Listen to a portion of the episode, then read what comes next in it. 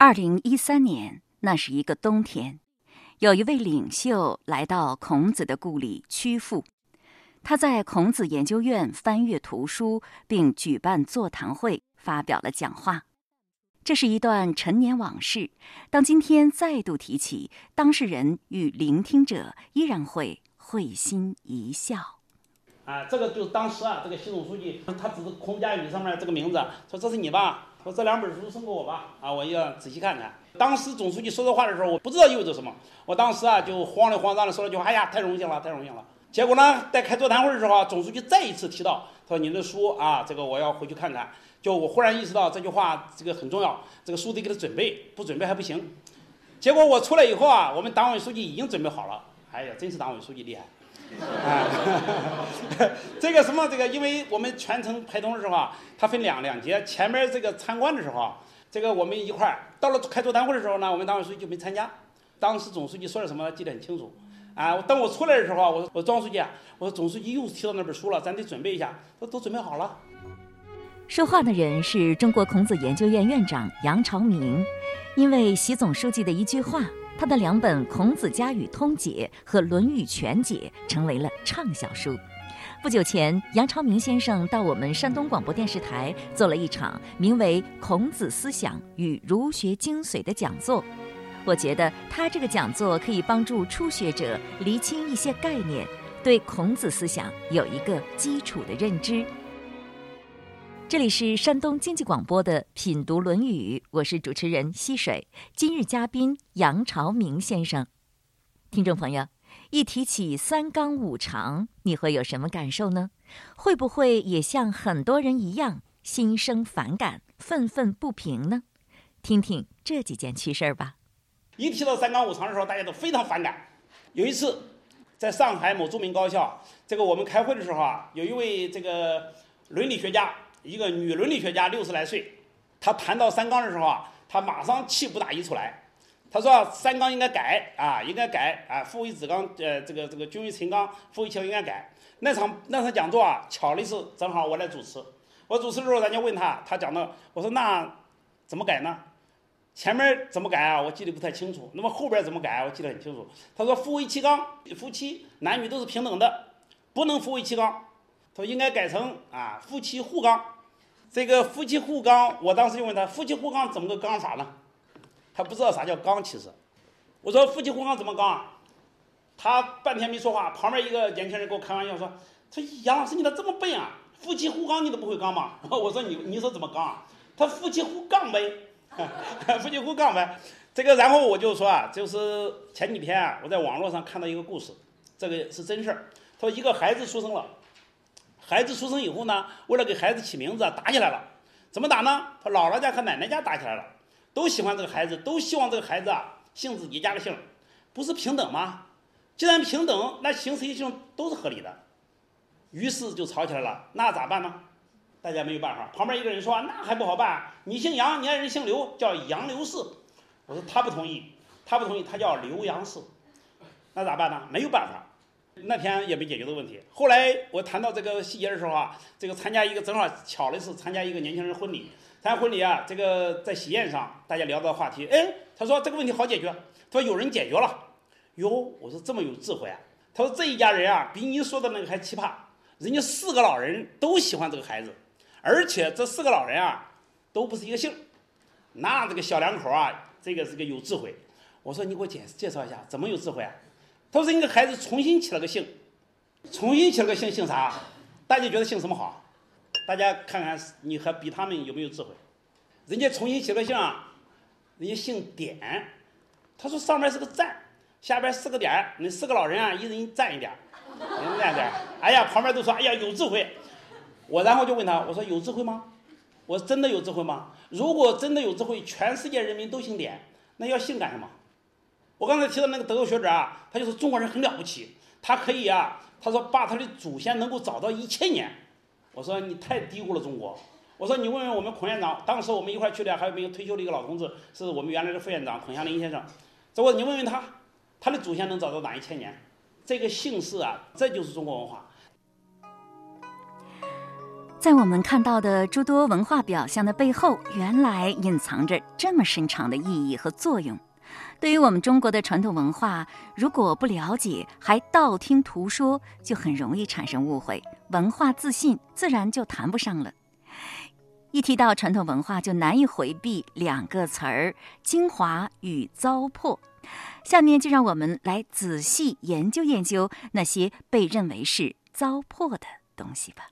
这个我念一遍这篇文章，大家一定会有同感。这篇文章的题目是什么呢？国学里边的糟粕也应该热起来吗？这个题目本身我觉得是有问题的，这还用问吗？糟粕当然不该热，问题在于哪些是糟粕，分清糟粕和精华才是最重要的。那么这篇文章中他说啊，他说所谓国学，金污并存，好坏杂糅。说即使是儒学里面也有大量糟粕，那些君君臣臣的纲常，授受不亲的礼教。父为子隐的回护，女子与男养的轻慢，刑不上大夫，礼不下庶人的爱有差等，凡此种种，就其本质而言，是缺乏平等意识和自由理念的，也是反现代性的，因此是需要细加辨析、严加取舍的。君君臣臣的纲常，我们想到君君臣臣纲常，就会想到这个孔子说君君臣臣，父父子子，就会想到三纲。下面还有授受不亲，那孟子说啊，这个。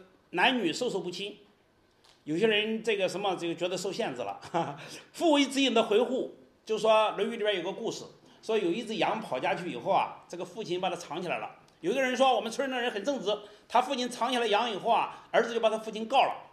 孔子说啊，我们那个子里不这样。他说啊，把羊藏起来以后啊，父为子隐，子为父隐。有人就说了，这就是中国腐败的根源。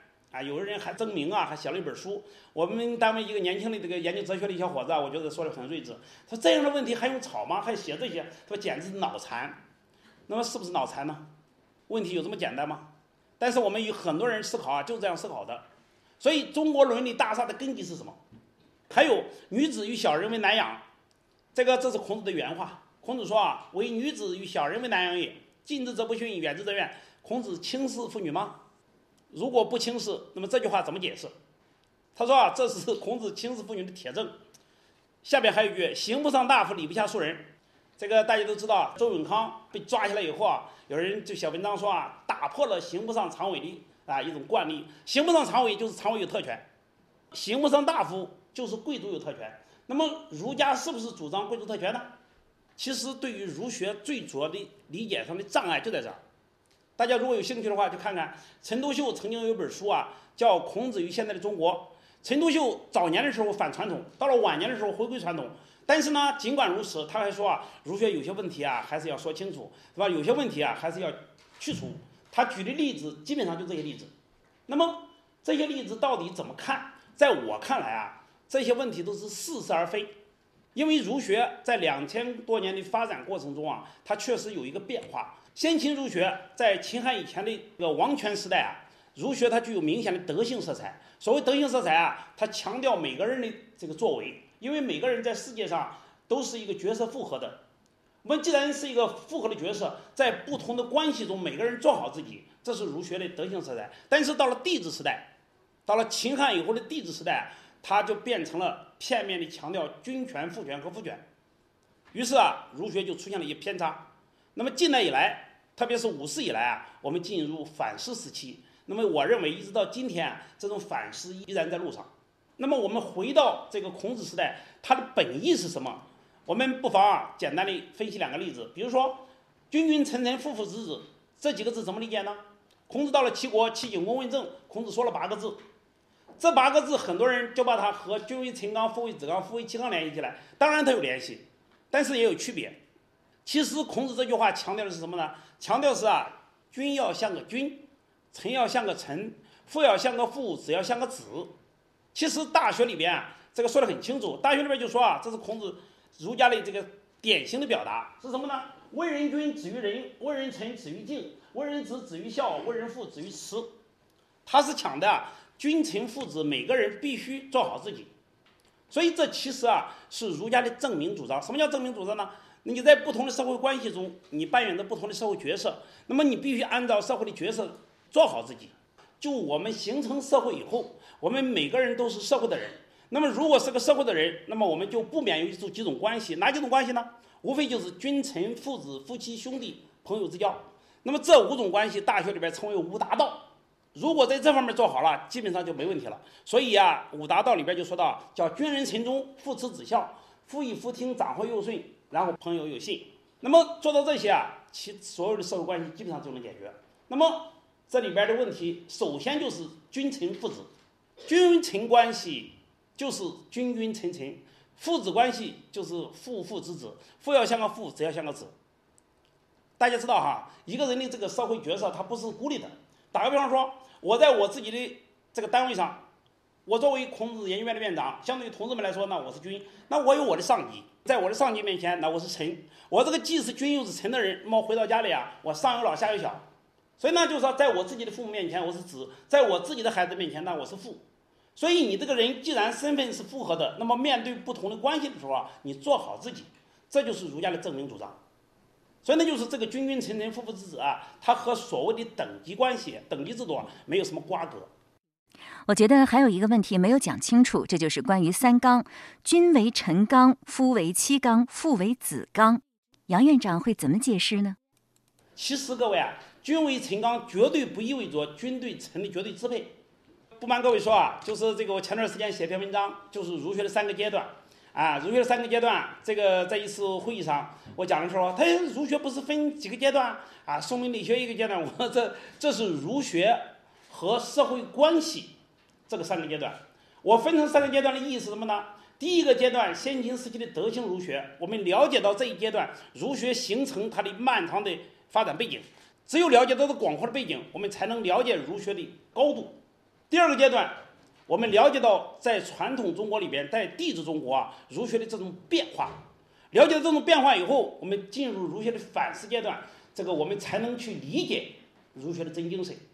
大家知道，近代中国，我们中国人受到了太多的屈辱，这就相当于我们一家人在这里谈天说地，在这里生活的很安逸，忽然外边来了一群强盗，进来以后啊，无恶不作，又杀又砍，又打又骂。那么我们所有的人只有一个想法，就是把强盗赶出去。这个时候，谁在谈伦理道德啊？谁一定是迂腐的。那么近代中国啊，就是我们面对这种霸道式进入的一种恐慌性反应。所以在这个时候，我们思考自己的文化问题啊，很难做到理性和冷静。但是我们今天冷静的想一想啊，其实近代以来反对儒学的人啊，他反对的都是威权儒学，被扭曲了。什么叫君威臣纲？君威臣纲实际上。就是现在我们提啊，下级服从上级，全党服从中央。比如说，我们在这个这个在孔子研究院，我这个做院长的遇到一个问题啊，开开开院务会，我们的副院长、我们的这个部长们一块开会。开会的时候，大家有不同的意见，肯定大家要发表。如果都意见一样，开什么会啊？既然有不同的意见，大家发表完了以后，最后拍板的是谁？最后拍板的是那个军，是那个院长，这就叫君为臣纲。一想到这个君为臣纲，马上想君让臣死，臣不得不死。如果一个君动不动让自己的臣死啊，他快不是君了。父让子亡，子不得不亡。这句话尤其无知。谁家的父母动不动让自己的儿子亡？实际上，父为子纲也是这样。父为子纲就是啊，一个家族里边有些孩子，大家有不同的意见的时候，最后拍板的是自己父亲。大家知道这个，我曾经问过考古学家，我说以前盗墓的时候啊，我听说啊有一个惯例，什么惯例呢？大家知道盗墓啊都是家族式盗墓，他不会喊外人。他爷们儿去盗墓的时候啊，他有个规定，最先出来的是父亲。我说为什么有这个规定？说最先出来的如果是父亲啊，基本上都能保证里边的人都能出来。所以说万一出来的不是那个父亲啊，可能就有人出不来。其实这个父亲啊，人家说了十指连心，十个手指头伸出来虽然不一样长啊，但是这个父母对自己的子女，那基本上都是连着自己的心。实际上父为子纲可能是最为公平的一种家族讨论最后的拍板的一种方式。所谓民主集中制啊，谁来集中？所以呢，就是说啊，这个近代以来啊，我们这个反思儒学的过程中，很多人反对传统啊，反对传统是对的，他反对的是威权儒学。那么守护传统的人呢，守护传统的人更多的看到了儒学的真精神。所以呢，就是说啊，反对传统和守护传统啊，哎，整天打架没打一块儿去。其实这些人，不论是守护传统还是啊这个反对传统，其实都是我们。这个中国人的精英，他们都在思考民族的命运。所以呢，就是说啊，这个了解儒学的这种变化非常重要。所以啊，实际上五四时期，你比如说，这个李大钊，李大钊就提出来啊，这个我们抛弃孔子，不是抛弃孔子本身，乃是抛弃孔子为历代君主所雕塑的偶像的权威。我们不是抛弃孔子本人，乃是抛弃专制政治的灵魂。什么意思呢？要分清孔子的真假，分清孔子的这种变化。但是那个时候啊，你有个别人理性啊，其实整个全民不理性了，没办法了。所以啊，看到这种这个这个不可阻挡的什么这个大势，这个很多人也很无奈。于是啊，这个新启蒙运动时期啊，张申府先生就提出，我们要打倒孔家店，要救出孔夫子。打倒孔家店，救出孔夫子，其实这个意思啊，这个意义非常明显。杨院长在讲座当中告诉我们，儒学在发展的过程当中经历了一个演变的过程，变来变去就失去了它的本来面目了。我们可以这样打一个比方：我们都有过传话的经验，一句话一个意思，经过很多人的传递，很可能就走样了，甚至是面目全非了。所以，不管是在生活当中还是在工作当中，掌握第一手资料，减少中间环节很重要。我们中国的儒家文化经历了两千多年，中间为历代君王和专家学者所解读，多是站在自认为对或者是对自己有利的立场进行解读和说教。就在某种程度上，把一种修己安人的学问变成了修人安己。本来是不断的修理自己、安顿别人、利益别人，变成了修理别人、安顿自己、利益自己。实际上，修理别人是安顿不了自己的，只有修理自己，才能安顿自己。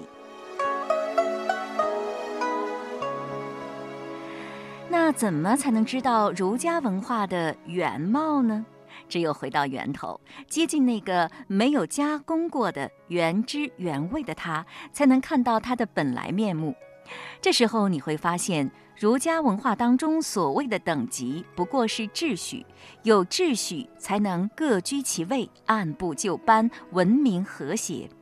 儒家文化也绝不是精神的禁锢，而是探求内心，回归自心，获得心灵的解放。儒家文化不是强求一致，而是尊重个体，充满关怀。用《大学》当中的一句话就是：“君子贤其贤而亲其亲，小人乐其乐而利其利，老百姓各得其所，各有所乐。”它不是统治阶级统治人民的工具，而是让统治阶级通过不断的自我修养，也就是格物致知、诚意正心，来全心全意为人民服务。因为只有让老百姓拥戴，才能治国平天下，实现国家安定、世界和平。那么，儒家对普通老百姓持什么态度呢？对老百姓要赦小过，就是宽容；如果犯了大错，进了监狱呢，要哀矜而勿喜，就是要同情他，不要高兴。为什么呢？因为上失其道，民散久矣。上位的人有失为政之道，使得民众离心离德，责任不在百姓。由此看来。儒家思想越是对上位的人要求就越高，越是对地位低的人就相对的接纳包容。还有一个，最为人诟病的就是他的忠君思想。在过去几千年的君主专制时代，不忠君难道要天天造反吗？造反能成功吗？一般情况下是胳膊拧不过大腿的。此外，我们都有这个经验。下级和上级保持良好的沟通和关系，才能更有利于更好的开展工作，为老百姓服务。这就是所谓的忠君。当然，刚才我为之辩解的是具备真精神的原始儒学，而非后代变了模样的威权儒学。朋友们，您对我们的看法有意见吗？有意见当然可以发表意见，途径就是品读《论语》QQ 群。儒学为人所诟病的，还有他所倡导的礼，礼貌的礼，就是制定的一系列的规章制度规矩，被后世称之为封建礼教、吃人的礼教。那么，礼的本意到底是什么呢？八月底在越南参加一个会议，从一个地方到另外一个地方去的时候啊，坐了很长的时间的汽车，两个多小时。我和一个德国学者啊，我们俩聊了很长时间。这位德国学者说啊，他说未来世界的精神他是在中国。这个他说完这句话以后啊，我就问他，我说你再说一遍。我说是你个人的观点还是有代表性的？他说我的老师，我的德国老师也这样认为。我说你解释一下。他解释中他说啊，他说我们信仰一个外在的东西并不难，信仰一个超自然的东西啊也很容易。他说一个没读过书的老太太，他说也能信仰这个外在的什么什么神灵。他说但是啊，信仰自己很难。他说儒学呢？就是让我们信仰自己。他说啊，你们儒学讲究功夫，讲究修养的功夫。实际上，这就是中国儒学的厉害。大家知道，如果大家有兴趣去看那个《表记》，《礼记》里边有一篇叫《表记》。《表记》里边啊，他把夏商周三代的文化分别称为啊，叫尊命、尊天命、尊神，叫尊鬼神，然后叫尊礼、尊礼义。夏商周三代到了周代的时候，周公治理作乐，我们走过了。信奉天命和鬼神那个时代，那么信仰自己，什么叫礼呀？礼仪的礼就是道理的理，这个道理呀是慢慢形成的。这个我们中国的礼呀，其实它最初产生的时候啊，它就有什么功能啊？叫决嫌疑。什么叫决嫌疑啊？就是解决不了问题，提前确定好。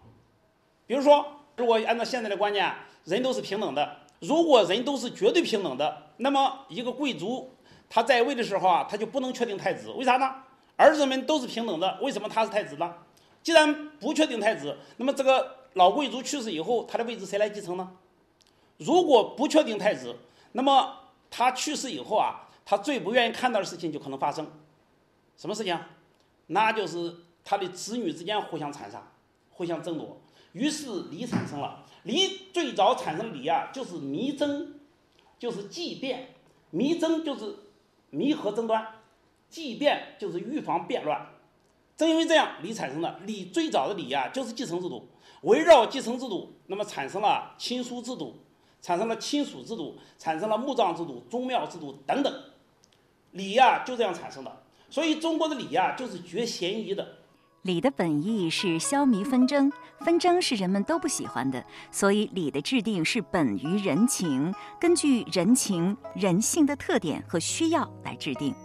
礼包含的内容很广，既有刚才所讲的这种继承规则的规定，也有对祭祀规则的制定，比如三年之丧，还有对各种礼节礼貌的规定等等，不一而足。孔子最推崇的就是周公制定的礼，可惜到了他所生活的春秋时期，已经是礼崩乐坏。您现在听到的是杨超明院长在去年底的一次讲座录音。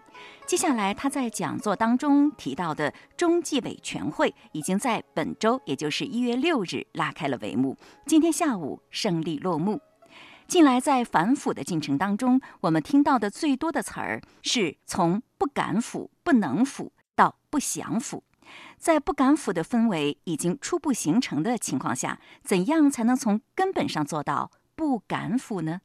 杨院长这样说：，一九八九年，联合国教科文组织总干事的代表在中国的一次国际会议上，他谈到孔子的时候，他说啊，他说如果人们思索一下孔子的思想对于当今世界的意义，人们很快就会发现，人类社会的基本需要在过去的两千五百多年里啊，他说其变化之小是令人惊奇的。他说啊，这个孔子虽然距离我们两千五百年了。但是我们的基本需要变化很小，那么他在表达什么意思呢？他接着说啊，他说不管我们取得进步也好，或者缺少进步也好，说当今一个昌盛成功的社会，在很大程度上仍然立足于孔子所确立和阐述的很多价值观念。那么孔子确立了什么价值观念呢？大家觉得这个孔子所确立价值观念哪些最重要？这个我觉得五常八德最重要。五常就是仁义礼智信，仁爱、正义、秩序、智慧和诚信。两千五百年前孔子那个时代需要，今天需要吗？还有八德，八德就是孝悌忠信礼义廉耻。孝悌忠信礼义廉耻这八德啊，这个到宋代的时候啊，把它总结为这八德。实际上呢，这个这个概念在以前都有充分的阐述。那么形成巴德以后啊，其实它就成为我们文化的一种底色。大家这个一提到巴德啊，大家会觉得相对来说陌生。但是说一个词啊，大家可能不觉得陌生。这个词啊，这个很糟糕的一句骂人的话，叫什么呢？叫王八蛋。啥叫王八蛋？这个巴德很重要。说忘了巴德。就是王八蛋，忘八德、忘八端、王八蛋。我原来看了以后啊，我简直不敢相信。我问别人，我说你们都知道不知道？是不是这个忘八德和这有关系啊？他们说有人听说过，有人说啊，就是没认真研究过。后来我到这个清华大学去看我老师啊，李学新先生，我就谈这个话题啊。我说我真没想到会是这句话骂人的话是从这来的。那个李先生说啊，他说还有一种说法，他说不是忘了八德，是忘了第八德。说一个人是王八蛋啊，是忘了第八德。第八德是什么呢？孝悌忠信礼义廉耻。如果一个人啊不知道耻，那这个人啊就那三个字。实际上仔细想想啊，真是这样。这个孟子曾经说过啊，他说：“耻之于人大也。”人如果不知道耻，那这个人就彻底完了。说无耻之耻，耻也。如果真正的耻，啥叫耻啊？一个人不知道什么叫耻辱，那么没有是非界限。那就太耻辱了。大家想想，这个孔子所确立的这这些价值观念，那么今天有没有意义？明年中纪委全会啊，大家这个拭目以待。我想啊，最终有所谓啊，不敢腐，哎，最后达到不想腐，啊，不能腐，不想腐。不想腐的时候啊，就是一个人有了是非观念，形成了一种道德自觉，这个时候啊，才真正达到一种不想腐。所以呢，就是说啊，这个价值观念。融入内心，它才是价值观念。如果一个人只停留在表面上，只停留在写在墙上，那个这些绝对不是价值观念。这个老外说的这句话很有意思，并且他接着说啊，他说这些价值观念是超越国界和超越时代的，它属于中国，也属于世界，属于过去，并照耀着今天和未来。中华文化从远古流传到今天，形成了一套价值思想观念，一套思维模式，一套认识世界的方式，至今还无时无刻的不再对我们产生着影响。今天我们走进孔子，了解传统思想，最重要的不是要长知识，而在于更深刻的了解自己，了解我们这个时代和今天正在发生的事。今天的节目就是这样了。节目嘉宾杨朝明先生，主持人溪水。